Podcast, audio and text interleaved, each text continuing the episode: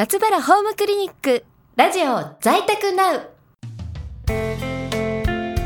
毎週火曜日朝9時からは松原ホームクリニックラジオ在宅ナウをお届けしています。この番組では西東京市東町の松原ホームクリニック院長松原誠二先生に日頃感じていらっしゃるお話を伺い在宅医療を身近に知っていただこうと思っています。松原先生、今日もどうぞよろしくお願いいたします。よろしくお願いします。この番組は松原ホームクリニックの提供でお送りします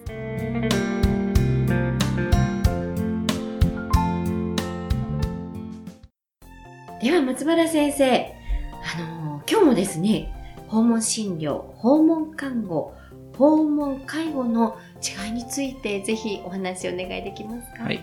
えー前回ですね、えー訪問診療と訪問看護と、まあ、訪問介護についてですね、あーまあ、具体的に、まあ、どういうことかっていうまず概念的なことをお話ししたと思うんですね。診療に関しては、まあ、医師が行って診察をする。訪問看護に関しては看護師がいて看護をする。訪問介護に関しては、まあ、ヘルパーさんがお家に行って、まあ、身体ケアをしたり、もしくは、まあ、お手伝いをしたりというようなことをするというお話を、まあ、したと思うんですね。はい。で、具体的に、まあ、どういうことをやってるのかっていうことをちょっとお話ししていきたいなというふうに思います。はい。どうぞよろしくお願いします。で、まず、その訪問診療なんですけれども、まあ、前回の放送の方で、まあ、会心の延長だとえーいうふうに、まあ、お話しして、もうまさしくその通りで、で、やっぱりですね、あの、たまたま、その、病室で見ているんではなくて、家で患者さんを見ている。そこで診療をしている。これが訪問診療です。はい。うん、で、もうそれで、まあ、基本は十分かなというふうに思います。で、訪問看護っていうのは何かっていうと、看護師さんが患者さんのお家に行って、まあ、いろいろ点滴したりっていうのは前回お話ししたと思うんですが、はい重要なのは、まあ、訪問診療と訪問看護がうまくセットして機能すると、まあ、重症の患者さんもお家で見ることができるようになると。これが非常に意味があることなんですね。例えば、えー誤嚥性肺炎の患者さんで、まあ、あどうしても抗生物質の点滴が必要だとか、痰の吸引が必要だとか、そういうような時には、基本的に私が行って診察をして、場合によっては酸素の濃度が低ければ、えー在宅酸素、お家で酸素ができるようにしたり、あとは血液検査の結果に応じて抗生物質の点滴をしたり、あとは、えー吸引が必要だったら、まあ、基本は看護師さんが吸引をするということが、まあ、基本かなと。こういうふうにやると、はい。お家で、まあ、最後まで過ごしたいという方に関して言えば、お家で最後まで見れるということになります。り先生のような存在あの訪問診療してくださる先生がいらっしゃるから患者さんたちも何か選択肢が広がるように感じますね。ずっと病院にいたら辛いっていう方もやっぱり自宅で過ごしたいっていう方もあのどうしてももう病院に入らなきゃいけないっていう選択肢が多かった中、うん先生のようなあの存在でいらっしゃるうんうんうんから、ねえ安心して治療もできるしっていうのは本当ありがたいですね。うんで先生自体はすっごくじゃあ時間帯っていうのはどんな感じなんですか？あ、なるほど。勤務時間帯みたいな。えっと、基本的にはですね、まあ、朝9時に打ち合わせをして、はいで、まあ、10時から、まあ、18時までは、まあ、定期の訪問診療、往診をしてますね。えーで、その間に、えっと、緊急があれば、緊急の対応もしているということになります。はあじゃあ結構朝からもう夕方、まあ、夜前まであのフル回転で。そうですね。自分のその在宅医療のイメージって、はいやっぱりその病棟のイメージとあんまり変わらないですよね。はい先ほどその病棟の改心をするっていう話をした。だけども、その病棟であるがゆえ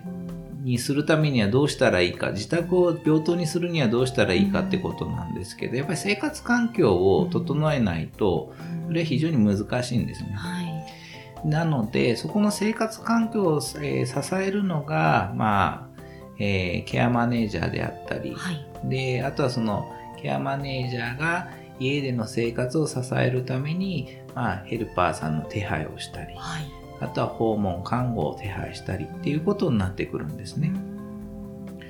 だから、例えば一人暮らしの人で全然こう外にも出れない、はいで、さっきの肺炎のような人っていうのは、まあ基本お家の掃除もできないし、ええ買い物も行けないし、はい。そうなってくると、そのままだと生活ができないと。そこを支えるのがやっぱりヘルパーさんだと思うんですよね。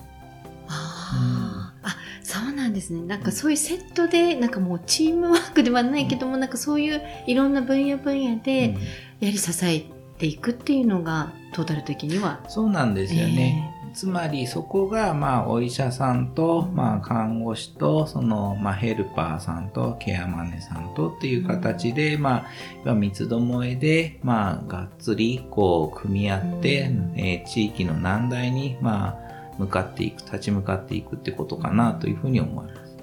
あの、診療される立場からうん言って、うんご自宅でっていう何か不便さとかそういうものっていうのはあるんですか？ああ、先初めの頃ありましたね。ええやっぱりその、病院の方が何でも揃ってる生。はい。お家だとそうにはいかないっていうふうに思ってましたえけど、ー基本やっぱりお家にあるもので基本対応するっていうのが基本ですね。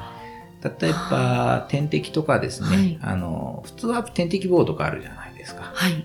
だけども点滴棒は別になくても、はい例えば S 字フックをカーテンレールのとこに引っ掛けて そこから点滴をこうポトポトポトポトねあのぶら下げて落とせますし、なんか生活の知恵みたいいなや、あの、感じですね。そういう頭のこう、柔らかさは必要かなというふうに思います。